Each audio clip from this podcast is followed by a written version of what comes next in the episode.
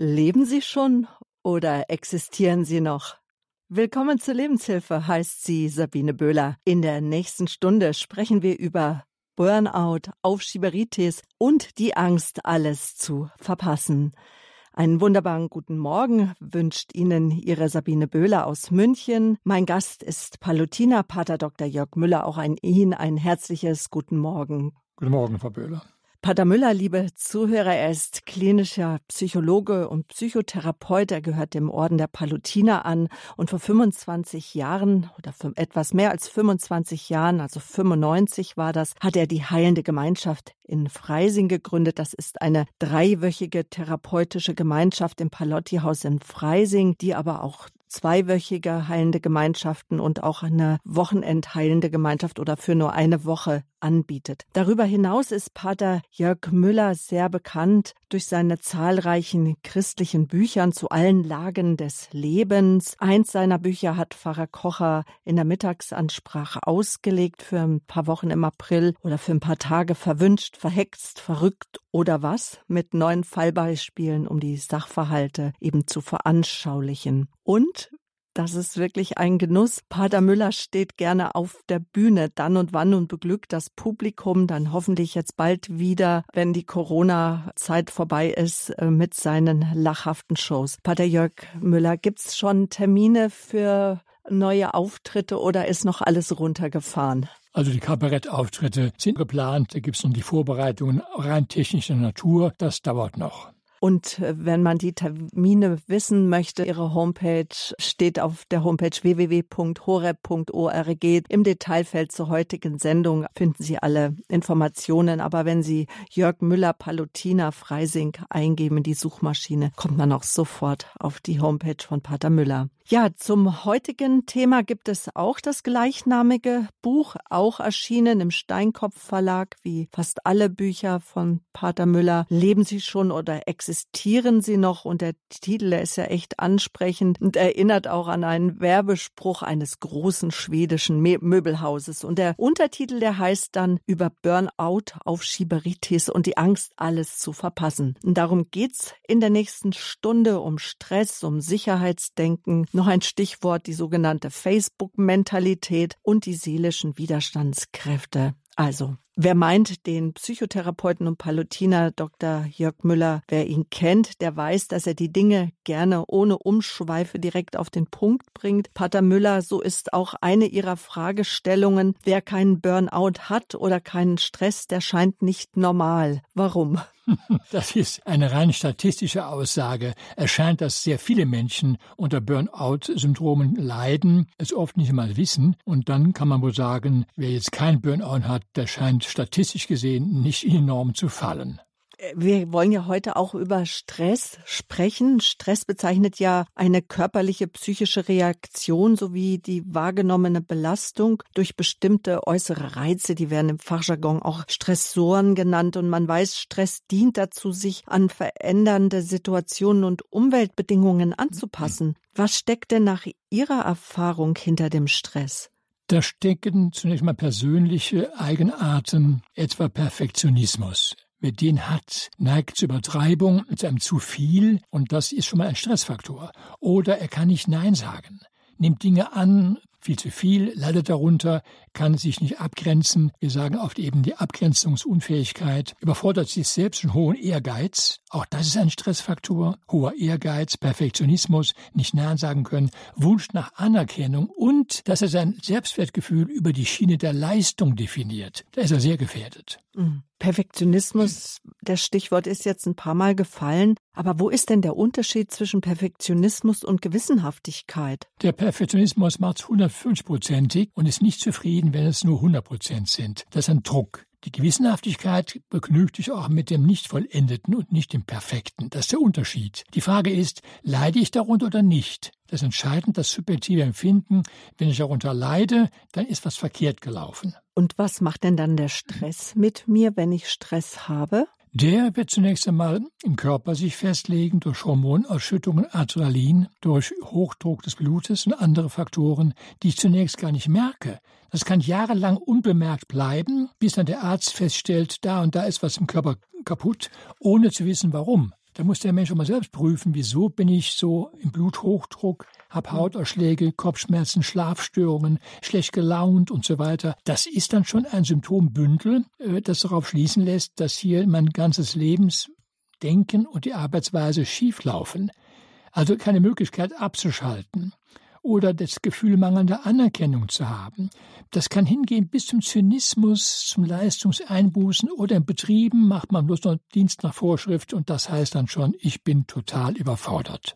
Sie sagen ja auch, dass äh, Menschen gerne sagen, dass sie überfordert sind. Aber ist denn jetzt tatsächlich jeder überfordert oder ist es auch ich manchmal weiß ich nicht, ob sich das einfach gut anfühlt oder anhört, wenn man dann gesagt bekommt, oh, hast du ein Burnout oder bist du überfordert und man ganz schnell dazu neigt zu sagen, ja, ich bin überfordert, damit man viel Mitgefühl bekommt. Ja, ja Sie sagen es.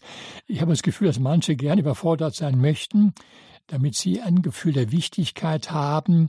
Denn Burnout ist ja so eine sozial verträgliche Diagnose. Wer unter Burnout stirbt, hat einen ganz guten Charakter. Der war fleißig, hat sich aufgeopfert, aber das liegt ziemlich schief. Nicht?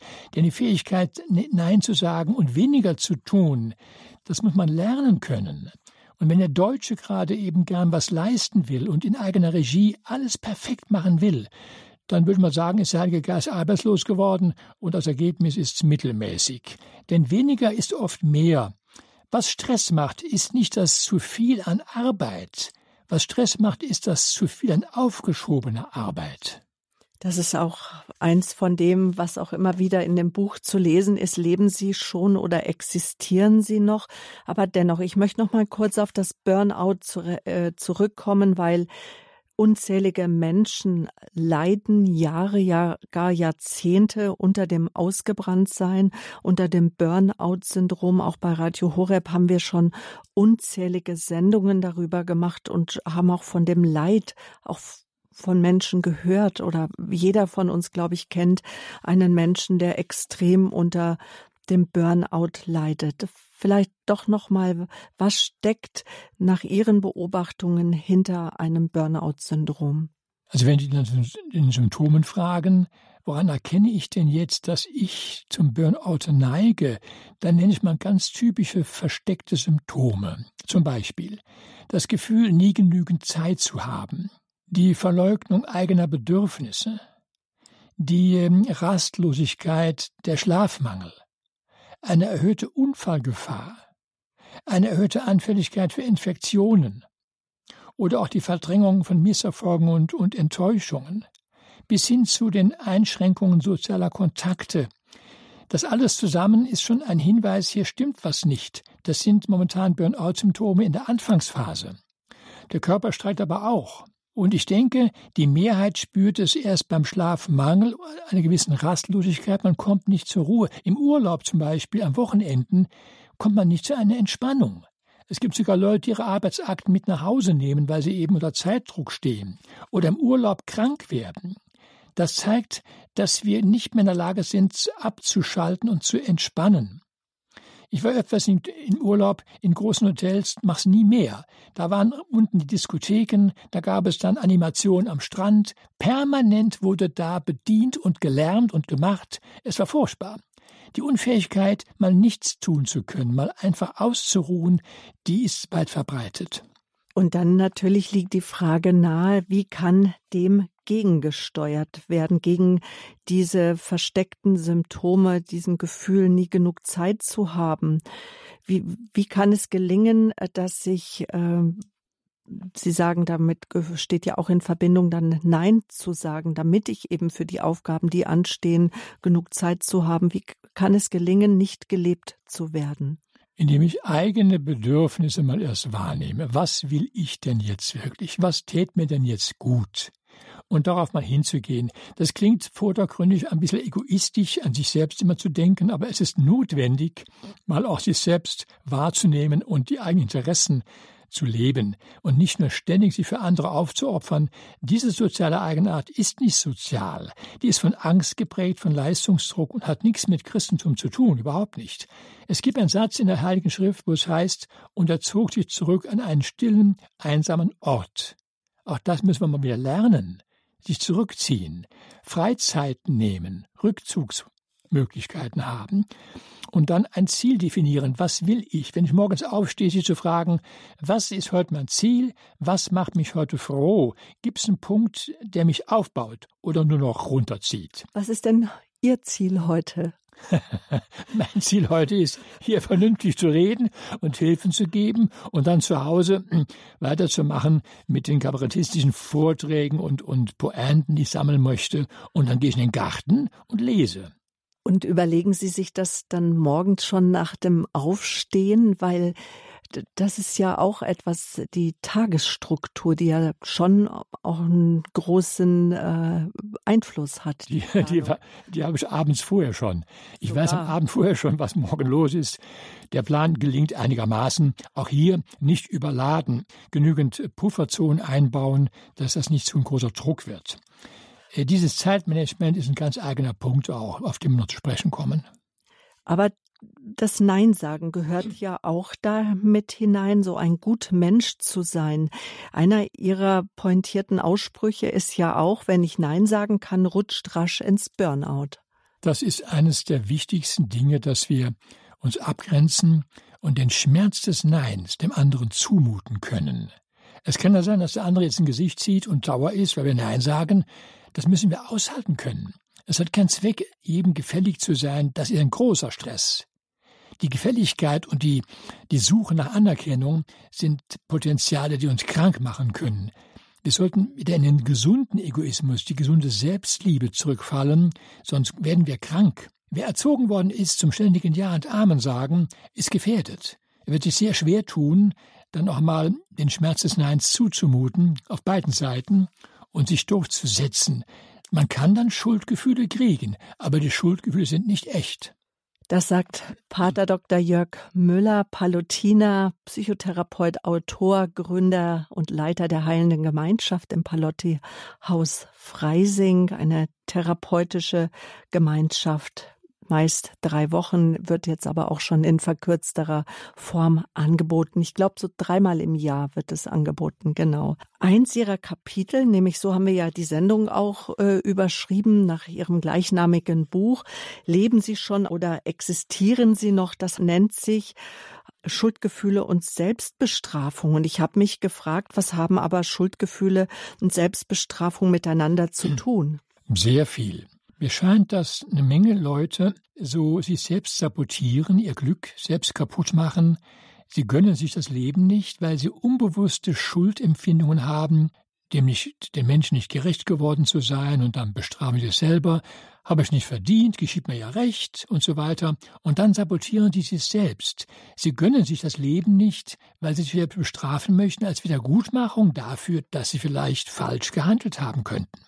Und dann kommt der Mensch ins Grübeln und dann kommt er in das nächste Dilemma, wie Sie es überschreiben im vierten Kapitel Grübelsucht und das Mangeldenken. Naja, es gibt auch noch so etwas wie eine unbewusste Selbstsabotage, dass Menschen immer krank sind, immer Haushaltsunfälle haben, es geht immer alles schief, sie haben dauernd Pech.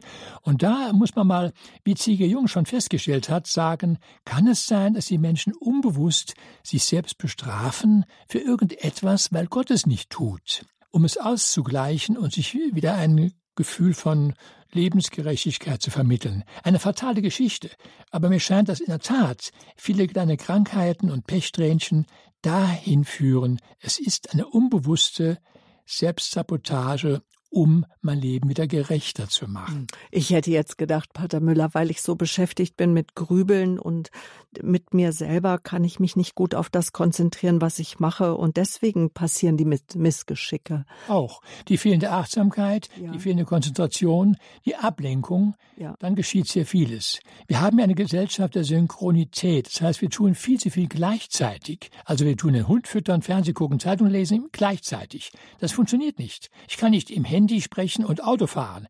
Das geht schief. Und diese Synchronität haben wir sehr oft, weil wir glauben, damit Zeit gewinnen zu können, höchst fatal. Wir verlieren Zeit. Wir gewinnen gar keine. Warum? Weil das, was wir jetzt synchron machen, nicht gut geht. Es geht schief. Es ist nur halb gemacht. Es gibt Fehler. Ich bin nicht konzentriert bei einer Sache. Wir leben gar nicht in der Gegenwart. Wenn wir gegenwärtig leben, denken wir an morgen schon oder schuldvoll an gestern. Wir leben nicht in der Gegenwart, das heißt die Achtsamkeit des Moments, die fehlt. Die Folge, wir verpassen eine ganze Menge, bekommen es gar nicht mit, hören nicht zu und haben am Abend das Gefühl, irgendwie lief heute was schief.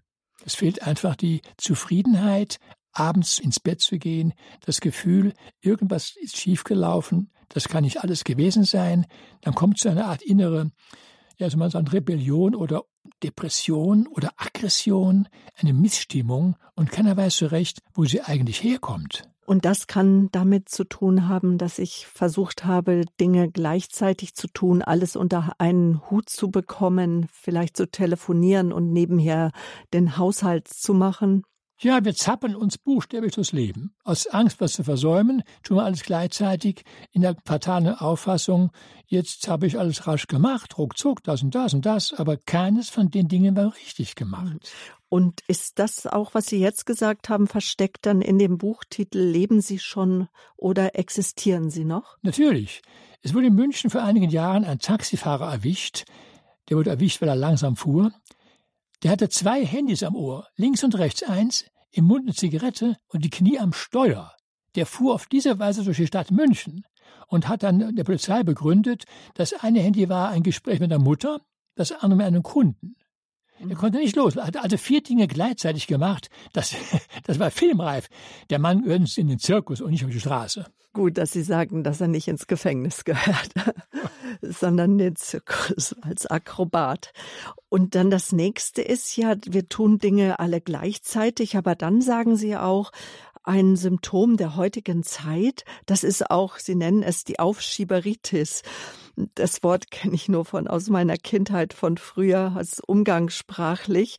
Aber jetzt ist es etabliert in Ihrem Buch auf weißen Seiten gedruckt. Was ist damit gemeint? Die berühmte lange Bank, auf die wir alle schieben, weil es uns unangenehm ist, schieben wir es auf, morgen, morgen, übermorgen hat er noch Zeit. Auch das ist nicht geschickt gemacht. Das Zeitmanagement geht da ziemlich runter. Viele Menschen haben nicht gelernt, mit ihrer Zeit klug umzugehen. Ich zum Beispiel mache alles sofort. Das ist ein netter Gag für die Mitbrüder, die freuen sich. Aber wenn ich von anderen verlange, es sofort zu machen, sind sie sauer. Denn wenn man es sofort macht, hat man Zeit gewonnen. Wird es aufgeschoben, dann starben die Dinge und man bekommt das Gefühl nicht los, hat man so viel zu tun. Diese Unfähigkeit, etwas sofort zu machen, ist eine Charaktersache, eine Erziehungssache. Ich habe gelernt, die Dinge sofort zu machen, wenn es denn geht, meistens geht das, und siehe da, ich gewinne Zeit. Und die Frage der Menschen, Herr Pater, wie schaffen Sie es, Bücher schreiben, Vorträge halten, das und das zu machen, wo nehmen Sie die Zeit eigentlich her? Dann sage ich ganz einfach. Erstens, ich mache es sofort. Zweitens, ich bin nicht perfekt. Das ist das nächste, der Perfektionismus. Aber lassen Sie uns noch mal äh, bei der Aufschieberitis bleiben und bei der Eigenschaft, äh, Dinge sofort zu tun. Ich höre jetzt viele Menschen und auch meine eigenen Gedanken, die sagen, nein, das geht manchmal nicht, weil ich habe so viel zu tun, dann kommt vielleicht unerwartet noch ein Telefonat oder es klingelt an der Tür oder etwas dauert länger, als ich es gedacht habe. Ich war in Freising im Büro der Stadt, um einen Pass zu beantragen. Ich stand an der Rezeption und das kurze Gespräch wurde dreimal unterbrochen durch ein Telefonat, das die Frau entgegennahm. Das hieß, der Telefonkunde war jetzt wichtiger als ich. Dann sagte ich ihr, wissen Sie was, ich gehe nach Hause, rufe Sie an, dann komme ich sofort dran. Dann hat sie gemerkt, was sie gemacht hat. So geht das nicht. Mhm. Der Kunde hat jetzt Vorrang aus und basta. Ich pflege zum Beispiel die Post am gleichen Tag zu beantworten, die SMS sofort zu beantworten und Geldübertragungen online sofort zu tätigen. Am frühen Morgen bis Mittag ist alles erledigt und vom Tisch. Das geht wunderbar. Und dann ist der Rest nämlich frei. Wenn Sie es aufschieben, vergessen Sie es zum Teil, werden gemahnt, alles unnötige Ärger. Da höre ich einen sehr disziplinierten Menschen heraus. Und Disziplin ist sicherlich etwas, was man lernen kann, dass man gewisse Eigenarten, Eigenschaften, die man auch hat, die sicherlich auch gute Gaben sind, sich zum Beispiel in einer Aufgabe zu verlieren, so wie ein Kind vielleicht die Zeit zu vergessen. Wie kann ich mir ein gutes Zeitmanagement angewöhnen? Wie kann ich das einüben? Frau Büller, Sie haben recht, das Stichwort Disziplin ist hier wichtig. Und da haben die meisten Menschen keine Disziplin. Muss ich leider mal so sagen. Sie haben es nicht gelernt als Kinder. Verwöhnte Kinder, vernachlässigte Kinder können nicht diszipliniert sein. Es muss man sich auch aneignen. Es gehört Selbstbeherrschung dazu. Eine gewisse Kraft. Das kann man in der Tat lernen. Und wenn es gelernt ist, fällt das Leben viel, viel leichter. Sie müssen es einfach mal tun. Wenn Sie jetzt mal wegen einen Brief haben oder ein Telefonat oder ein SMS, tun es sofort beantworten. Natürlich geht es nicht immer. Es gibt wichtige Dinge, die Priorität haben, das gibt schon. Aber in der Regel kann ich wohl den Tisch bis Mittag freikriegen. Ich bin entsetzt, wenn ich sehe, wie viel Material und Akten auf den Tischen der Leute liegen, die sie noch abzuarbeiten haben. Die wurden liegen gelassen, wochenlang. Ja, das gibt ein Gefühl von Stress und Überforderung. Das funktioniert nicht. Ich muss es wirklich mal lernen. Und Disziplin ist eine Sache, die braucht Zeit. Ich kann das nicht von heute auf morgen lernen. Es ist, ich gebe es zu, schwierig für den, der es nie getan hat. Wenn er es mal übt und tut, dann ist er froh, dass er es kann. Beispiel. Äh, abends sitzen wir oft zusammen, dann gibt es was zum Schnabulieren, Pralinchen und Salzstangen und dies und das. Ich habe gelernt, es nicht zu essen. Ich esse das nicht. Es schmeckt sehr gut. Ich mag es auch sehr gern. Und ich wäre gern verführt, die Pralinchen zu holen, die mit Cognac drin. Kein Problem. weil ich beherrsche mich jetzt, nein, das esse ich jetzt nicht.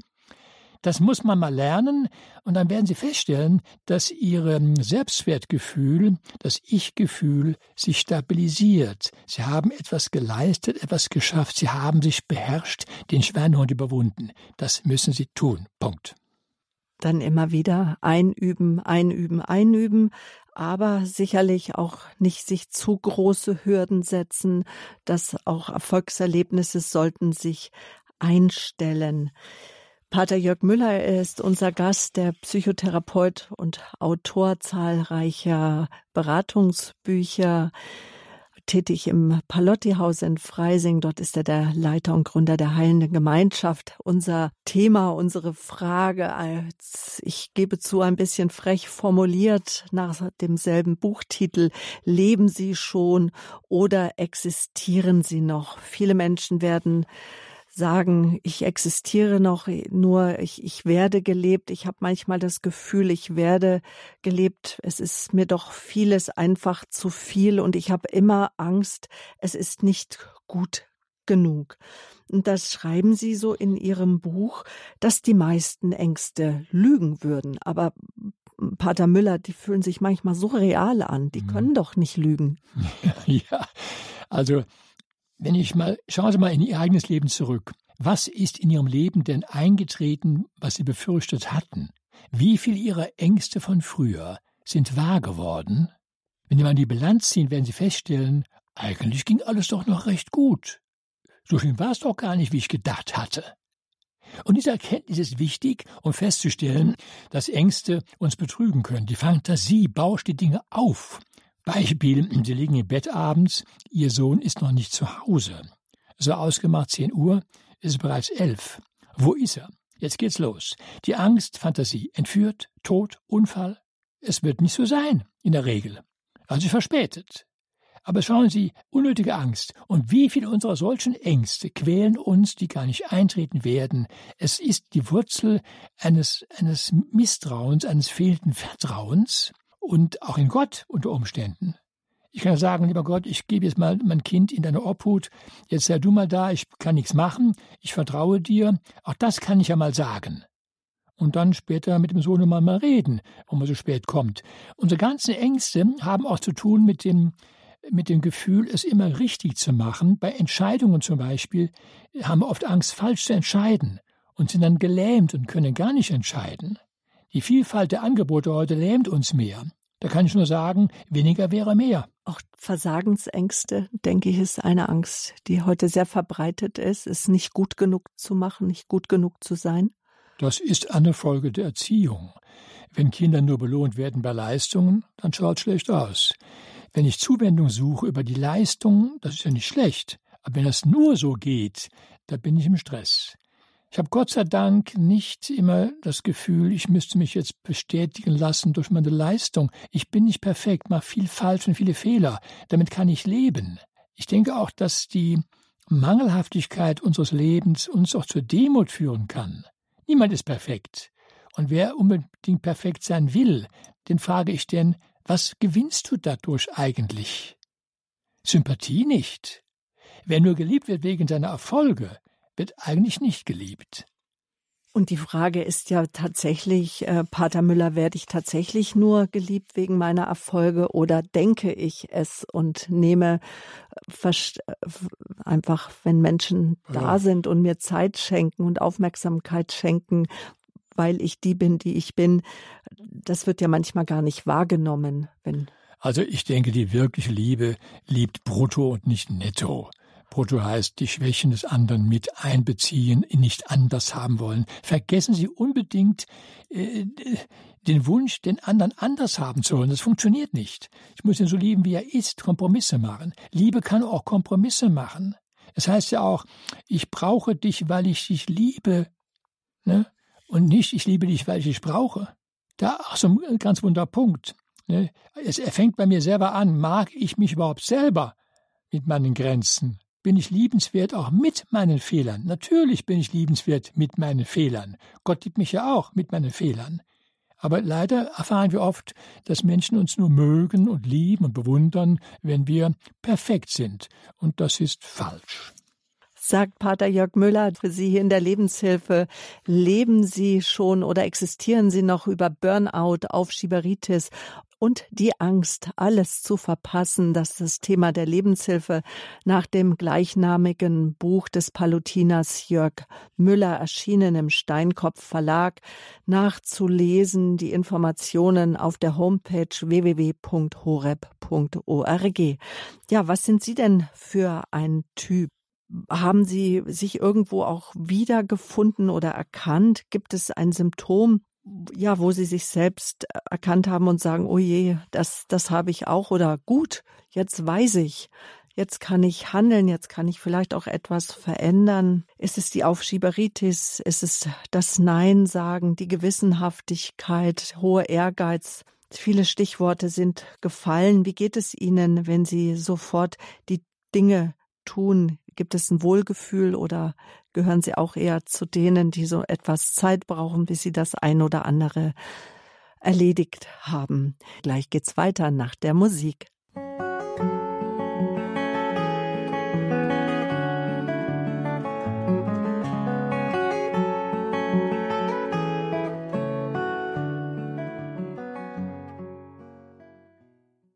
Willkommen zur Lebenshilfe heißt sie Sabine Böhler. Wer meint, das Leben zu verpassen, versäumt es rascher als gedacht. Weil er alles gleichzeitig machen will, kann er nicht genießen und verweilen. Viele Menschen jagen von einem Event zum anderen und dadurch schieben sie vielleicht notwendige Arbeiten auf, vor allem jene, die von ihm ja Disziplin verlangen. So wird das zu viel an aufgeschobener Arbeit zum Stress, dem er wiederum zu entrinnen versucht durch neue Ablenkung. Unser Thema heute mit dem Psychotherapeuten Palutiner Pater Dr. Jörg Müller. Leben Sie schon oder existieren Sie noch? Es geht um Burnout, die Aufschieberitis und das trügerische Gefühl, etwas zu verpassen. Die Leitungen sind voll, das freut mich sehr. Aus dem Saarland hat uns jetzt eine Hörerin erreicht. Guten Morgen. Guten Morgen. Ähm, ich beschäftige mich seit circa vier Jahren mit den Folgen von frühkindlichen Defiziten und Verletzungen, weil ich selbst betroffen bin und mit 49 ähm, in den Burnout bin und jetzt 57 wurde mir wurde klar, wie, wie, wie komplex das Thema ist und dass ähm, wenn man in ähm, einer Gesellschaft oder einer Familie äh, oder wenn man in eine Familie hineingeboren wurde, in der nur Stress war und man später sich dadurch wahrscheinlich auch in äh, Berufen oder gesellschaftlichen Umständen wiedergefunden hat, die einen auch unter Stress gesetzt haben und man sich selbst damit unter Stress gesetzt hat. Und dann verläuft das Leben mit Familie und Arbeit und ähm, allem in diesem, in diesem Tempo. Und äh, also für mich war da keine Zeit irgendwie, ich, trotz äh, trotz Versuchen, äh, Therapie, habe auch Therapie gemacht, aber für mich war wirklich nicht Zeit, um ganz tief nach innen zu kommen und mit dieser therapeutischen Unterstützung in meinem Leben bin ich halt leider nicht an den Punkt gekommen, dass man erkannt hätte, dass es eine frühkindliche Traumatisierung ist. Und man hat immer nur geguckt, dass ich weiter funktioniere, also alle Ressourcen raufgeholt, damit ich weiter funktioniere. Aber das Thema wurde nie auf den Tisch gelegt. Ich mhm. wusste es auch nicht. Und meine Helfer, denen war es auch nicht es ist auch nicht aufgefallen und sie waren alle stolz, weil ich immer wieder funktioniert habe und meine Sachen erledigt habe und hinbekommen habe. Aber letztendlich habe ich mich praktisch fast zwei Drittel meines Lebens nur nur im Außen befunden in der Funktion und habe gar nicht äh, diese Verletzungen heilen können.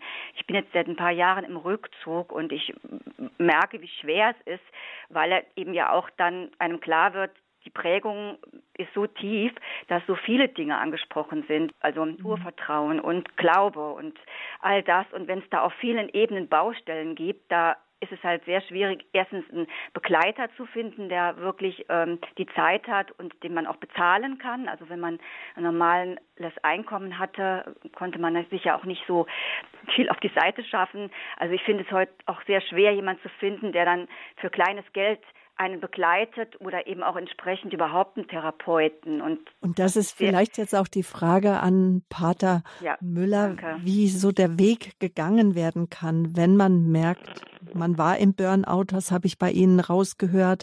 Sie sehen vieles in der Vergangenheit liegend. Wie kann ich es auch ändern? Sagen wir auch mit Gottes Hilfe, auch Radio Horeb. Wir wollen Ihnen da ja auch Wegbegleiter sein, Pater Müller. Also nachdem, was Sie erzählt haben, scheint mir die Therapie nicht ganz funktioniert zu haben. Es kommt darauf an, was gemacht worden ist. Nur Reden allein wird nicht helfen. Auch verhaltenstherapeutische Maßnahmen wären wichtig. Auch in der Gruppentherapie die Feedbacks zu erleben. Also eine ganze Summensurium von therapeutischen Methoden wäre angesagt. In dem Fall, wo es schon länger zurückliegt oder lange war, das Burnout, wird es schwierig. Mitunter kann es chronisch sein und dann zu einer Arbeitsunfähigkeit führen. Aber Therapie ist gut. Ich rate Ihnen, unter Umständen noch einmal einen therapeutischen Ansatz zu machen. Und zwar eher stationär, nicht ambulant. Im Ambulanten, dann wird nur gesprochen. Und das Reden, Reden, Reden, das kann es nicht sein. Nicht? Die Vielfalt der Methoden macht es. Äh, für kleines Geld sie begleiten. Gut, es gibt natürlich auch Menschen, die sie begleiten können, manchmal sogar kostenlos. Es muss ja nicht gerade ein Therapeut sein, nicht? Aber Menschen, die, wo sie Bezugspersonen haben, die ihnen gut tun, Freunde, das wäre auch wichtig.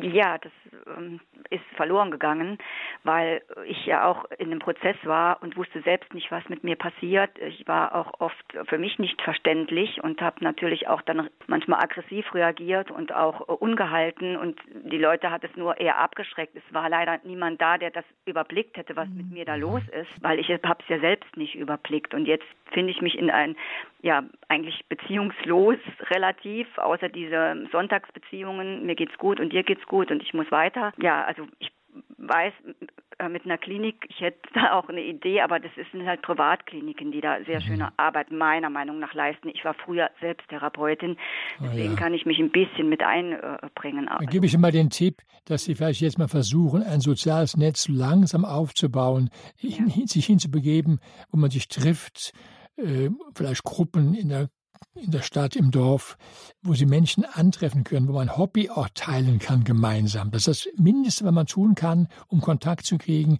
ein Hobby zu teilen, so die Randtasten an Menschen. Das ist die eine Geschichte. Und die andere, ein Hobby selbst auch zu entwickeln für sich, um die Freizeit zu gestalten. Das tun, was ihnen gut tut und nicht, was andere ihnen sagen. Ja, ja, ja. Vielen Dank. Ich wünsche alles Gute. Danke. Bitte schön. Schöne Grüße ins Saarland. Danke. Wir bleiben in der Region Trier. Wir bleiben im südwestlichen. Dort ist eine Dame auch am Telefon, die ich herzlich begrüße. Guten Morgen. Guten Morgen. Ich grüße alle Hörer recht herzlich und möchte auch meinen Beitrag äh, dazu beitragen. Ja. Ich habe mich sehr, sehr gefreut über den Vortrag von Pater Jörg Müller und äh, kann dem nur zustimmen. Was ich ganz besonders jetzt würde mitholen, wie er nochmal gesagt hat, dass man das gleich soll erledigen und auch äh, mehr diszipliniert arbeiten soll. Das habe ich schon in der letzten Zeit praktiziert. Also ich kann dem wirklich nur zustimmen. Ähm, also das, äh, das hilft einem enorm und man hat da wirklich weniger Stress. Ja, danke schön für diese äh, Information, die ist sehr wichtig. Dankeschön. Und ja, also ich bedanke mich nochmal recht herzlich für ja. den Vortrag. Er hat mir sehr, sehr viel gegeben. Und auch Bestätigung. Und das bestätigt auch äh, Pater Müller, was meine Großmutter immer zu mir gesagt hat. Die hat mich immer sehr angehalten oder auch meine Mutter, Dinge sofort zu tun. Und was du heute kannst besorgen, das verschiebe nicht auf morgen. Ja, da gibt es einen wunderbaren Satz. Wie viele Blumen werden gegossen und Böden geputzt, um der eigentlichen Arbeit aus dem Weg zu gehen. Ja, oder der Garten gepflegt und das Haus innen drin könnte doch auch mal geputzt werden oder die Wohnung. Jetzt haben wir einen Herrn in der Leitung. Ich bin gespannt auf Sie, Herr Fischer. Guten Morgen aus Backnang. Oh, es zwitschert schön bei Ihnen. Ja, genau. Ich sitze draußen in der Sonne und, und äh, genieße äh, Radio Horeb, den tollen Vortrag von äh, Herrn Dr. Müller und Frau Sabine Böhle. Ja, rund, äh, guten Morgen in die Runde. Guten Morgen, Herr Fischer. Danke für den kernigen Vortrag. Ich durfte vor vielen Jahren äh, selbst teilnehmen an der Heiligen Gemeinschaft im Palutinerhaus bei Ihnen und äh, profitiere heute noch davon und es war alles sehr gut. Ich habe im Berufsleben als Perfektionist gearbeitet und bin auch ziemlich diszipliniert, das darf ich glaube ich schon sagen, aber ich tue mir schwer mit dem Umgang mit Medien. Also ich habe früher, bin ich zehn vor sechs Uhr aufgestanden, habe um sechs Uhr die Nachrichten angemacht und die ganzen, äh, habe ich gemerkt, das tut mir nicht gut, äh, die schlechten Nachrichten, das äh, gleich als, als erstes in den Kopf zu bekommen nach einem, einem kurzen Morgengebet, das beschäftigt mich dann und so weiter. So, heute höre ich Radio Horeb, nachdem ich in Rente bin und Zeit habe, höre ich morgens Radio Horeb und darf mich mit geistlicher Musik in den Tag einspüren. Das ist was Wohltuendes, das ist wunderbar. Aber man muss sich auch informieren über das Weltgeschehen und äh, ja, und in, in, der Ferne und auch über das Geschehen in der Nähe. Ich sage mal, die Probleme, die, wir heute haben, so in, in, in der Amtskirche und, und die Zerstrittenheit, die Zerrissenheit und ähm, das, das Mensch, die menschlichen Tragödien äh, in der Nähe bei uns und weltweit, diese Dinge, die sind schon, das belastet mich. Und ich weiß, ich als darf auf Gott vertrauen und, und er hat alles in der Hand, auch das Chaos. Und trotzdem, ähm, wenn ich diese Nachrichten höre, dann macht das ja was mit mir. So. Ich möchte am liebsten nur noch Radio Horeb hören. Ja, für mich ein Lebenselixier, Sendungen wie diese und andere bauen mich auf und, und tragen und halten mein Leben und, und ähm, auch für die Gemeinschaft der ganzen Hörer.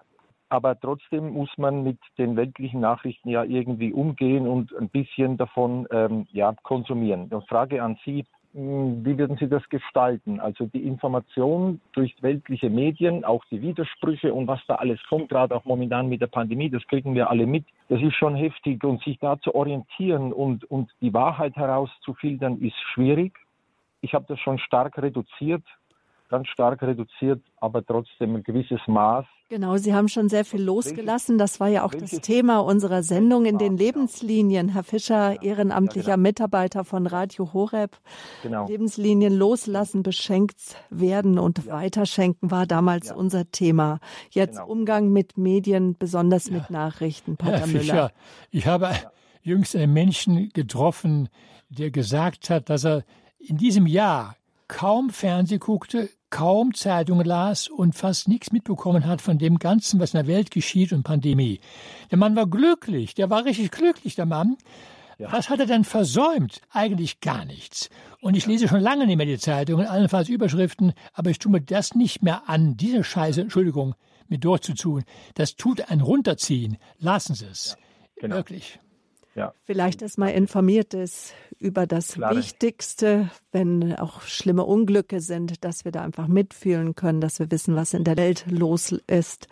Und Radio Horeb informiert ja auch über Nachrichten, wohl dosiert und ausgewählt informieren auch wir über das Weltgeschehen. Ja. Dankeschön, Herr Fischer. Dankeschön, Herr Fischer. Grüße nach Dankeschön. Backnang, auch an Dankeschön. Ihre Frau, an die Gisela. Danke, Auf Wiederhören. Wiederhören. Wiederhören. Das war Herr Fischer aus Backnang, ehrenamtlicher Mitarbeiter, auch einer der Verantwortlichen im Radio Horeb Team Deutschland. Johanna Herrmann, Sie haben uns erreicht aus Heiligenbronn im Schwarzwald. Schön, schöne Grüße in den schönen Schwarzwald. Guten ja, Morgen. Ich, ich, guten Morgen euch alle miteinander. Also wenn ich so die Nachrichten höre, so viel, so viel Unheil und so viel Trauer.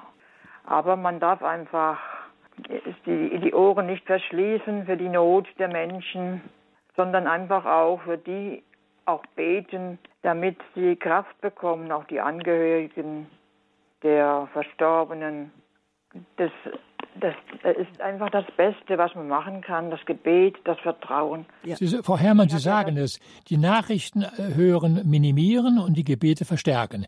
Ja. Wir können ja nichts machen, wir haben ja Ohnmacht, wenn wir sehen, was in der Welt geschieht. Wir können als Laien, als Menschen gar nichts machen. Nein, wir können nur beten. Und ja, genau, und nur beten und ich tue es mir nicht mehr anziehen, die Dinge durchzuhören bis zum Schluss, vor allen Dingen abends nicht, bevor man ins Bett geht.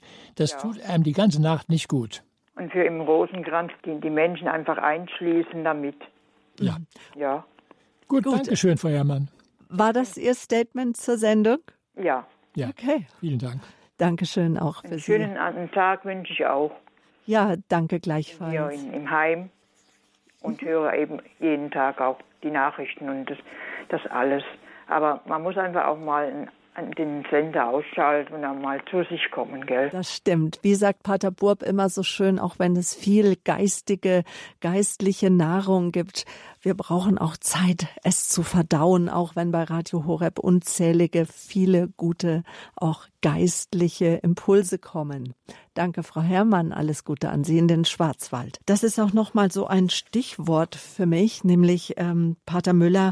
Viele Menschen haben so das Gefühl, auch äh, der Herr Fischer hat so anklingen lassen, dass wir etwas verpassen. Wir wollen informiert sein, wir sind auf allen möglichen Plattformen. Aber woher kommt denn das Gefühl, ständig etwas zu verpassen? Weil wir glauben, wichtige Informationen würden uns nicht dann erreichen, unsere Wichtigkeit würde abnehmen, ich würde rausfallen aus dem Raster der ganzen Kommunikationsstruktur. Ich muss nicht nachts um drei aufstehen, wenn das SMS kommt und es piepst. Ich muss nicht glauben, dass was ganz Wichtiges ich versäumt habe, wenn ich es jetzt nicht lese. Dieser Drang, sofort erreichbar zu sein, Tag und Nacht, um nichts zu verpassen, ist für, bei jungen Menschen ein großer Stressfaktor. Was haben wir denn verpasst in Wirklichkeit? Doch gar nichts. Wenn Sie glauben, wenn Sie alle Nachrichten mal nicht lesen, wenn Sie mal die Dinge liegen lassen, Sie verpassen gar nichts. Doch, es man kann nicht mitsprechen. Man gehört ja, vielleicht nicht dazu. Ja, das ist der Müller. Punkt. Der einzige Punkt ist, ich falle aus dem Raster dieser Struktur, ich bin nicht mehr wichtig, ich brauche Kontakte. Das ist natürlich schon verständlich. Nur es ist dermaßen übertrieben, dass unsere Zeit in Beschlag genommen ist, Tag und Nacht sofort erreichbar zu sein. Die Folge ist fehlende Achtsamkeit, ja sogar die Unfähigkeit zuzuhören, bis hin zur Angst abgehängt zu werden und dann alles nachholen zu müssen. Dieses, diese Angst, was versäumen, hat sogar eine eigene, eine eigene Fachwort, das heißt FOMO, das heißt Fear of Missing Out, Angst, etwas zu versäumen. FOMO, F-O-M-O? Genau, Fear of Missing Out, FOMO, die Angst, was zu versäumen. Mhm. Und die ist halt besonders groß. Ich muss sagen, ich gucke, also mein Handy ist immer meistens aus. Ich gehe nicht sofort dran. Es ist funktional für wichtige Informationen, ganz klar. Nur morgens sind Sie immer zu erreichen, ja, weil Sie dann arbeiten. Ja, ja, erreichbar bin ich schon für Patienten und für Menschen, die mich brauchen, da bin ich schon. Äh, das ist schon klar. Mhm. Nur ich gehe nicht immer dauernd ran. Ne? Aber diese, ich habe festgestellt, dass junge Menschen vornehmlich gerne SMS schicken und nicht telefonieren möchten. Auch hier merkwürdig, sie wollen gerne Texte schreiben, aber nicht am Apparat live zu hören sein und sprechen. Sie verlernen am Telefon das Reden. Das kommt mal hinzu. Und wenn sie schreiben, für die ganze Orthographie. Also wir haben einiges noch zu tun. Dankeschön. Und weitere Hörer warten auf das Gespräch mit Ihnen. Da ist die Gertrud Klingler am Telefon aus Ulm an der Donau. Grüß Sie Gott.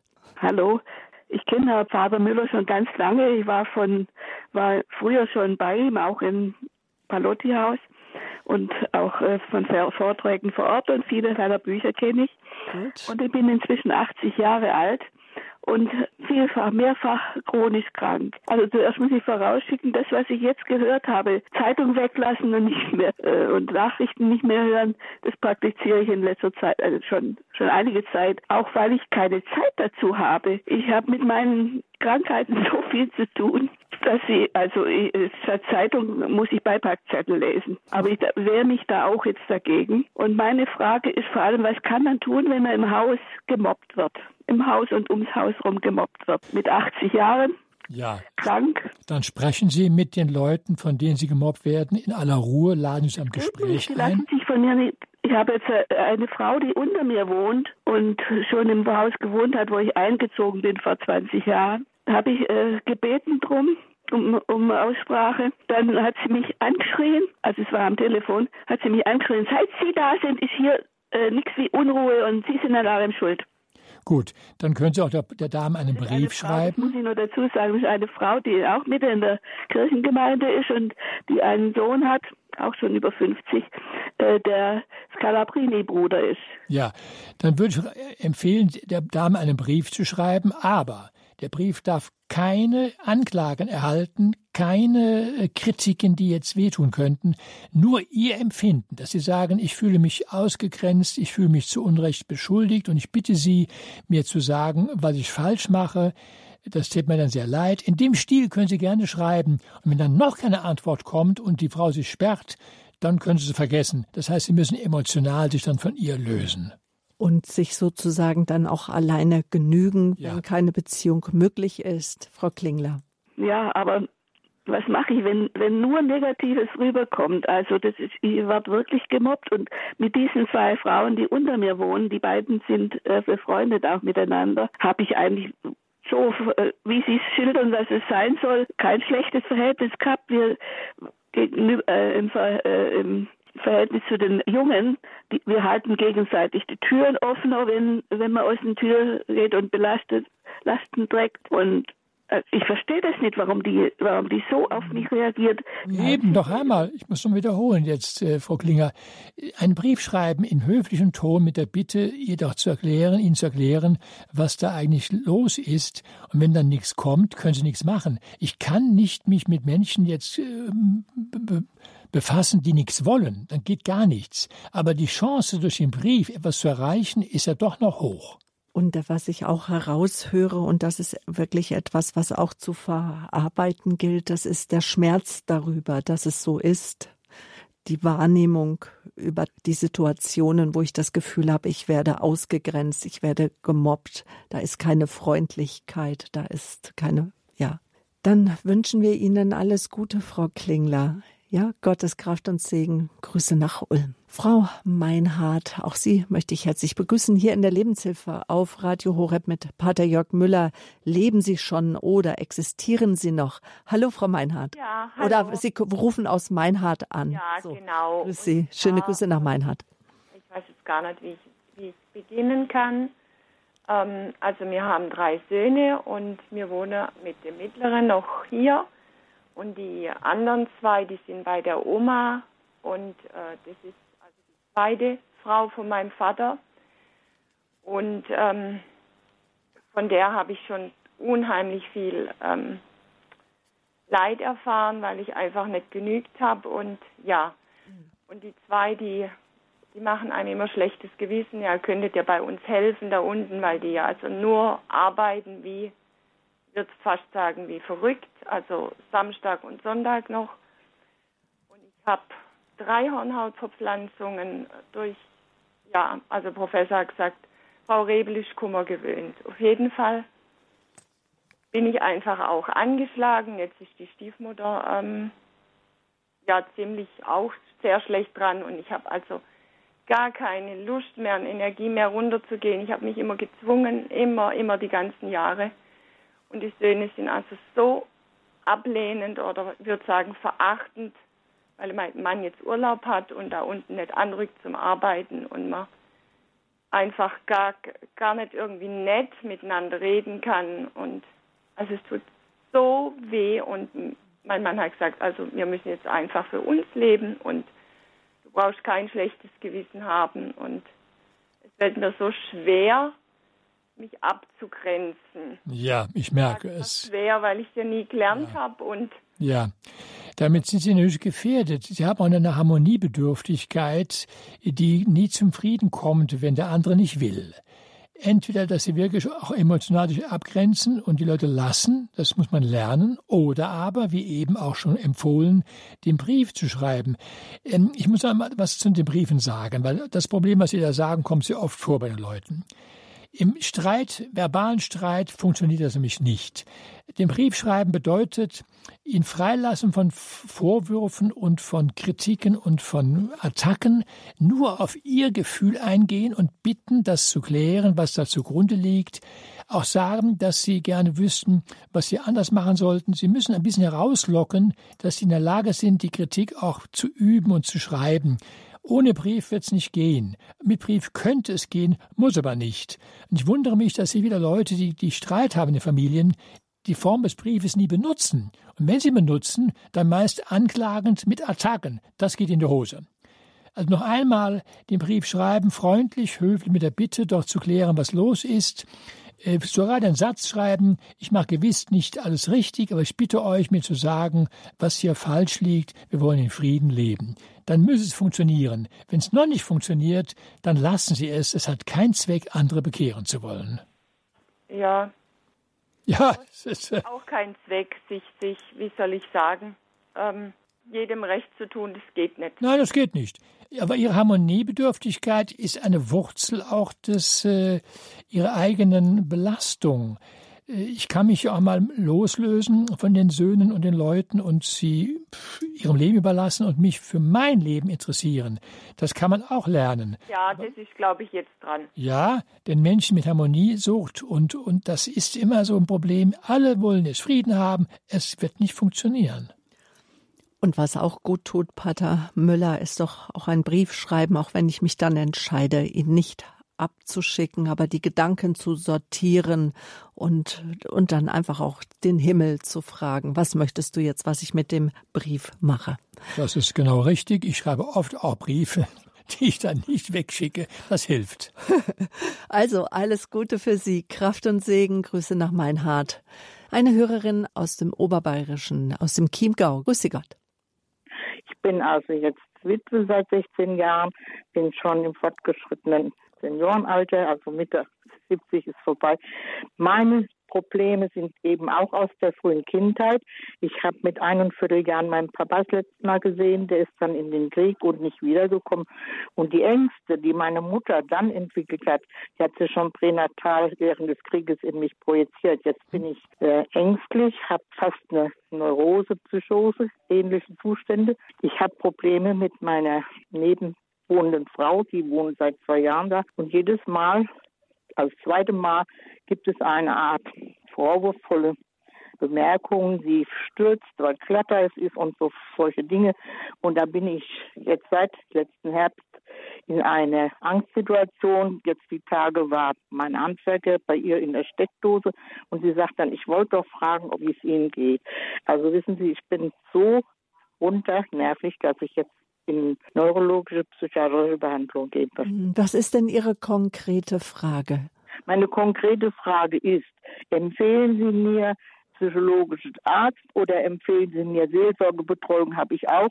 Aber ich bin immer noch so eingestellt, ich muss was leisten, damit es anderen gut geht. Punkt. Mhm. Okay. Ja. Hören wir was, Pater Müller. Also wenn Sie schon älter sind, ist es schwer, solche eingefleischten Denkweisen zu verändern.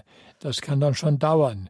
Notfalls wäre eine Therapie, eine Einzeltherapie zu empfehlen, wenn es denn auch noch Sinn macht. Sie wissen ja genau, woraus was los ist. Sie haben ja gerade gesagt, dass Sie dazu neigen, es anrecht zu machen. Nein, dann müssen Sie weg. Und wenn es allein nicht geht, dann bräuchten Sie unter Umständen eine Verhaltenstherapie.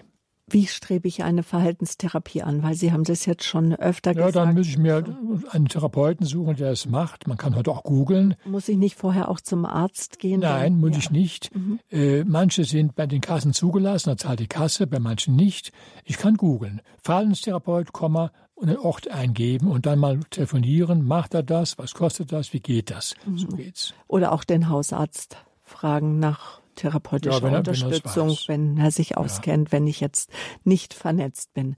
Ja. Dann Grüße in den Chiemgau. Danke für Ihren Anruf. Jetzt möchte ich noch den letzten, die letzte Hörerin für heute auf Sendung nehmen aus Karlsruhe. Rufen Sie uns an. Guten Morgen. Morgen. Ich habe nicht alles mitbekommen, aber ein Teil.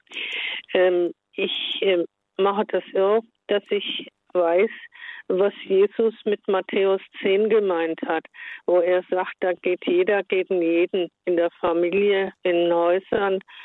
Und ich denke, das sind Übungen, so wie er es will, dass wir anderen keinen Vorwurf machen.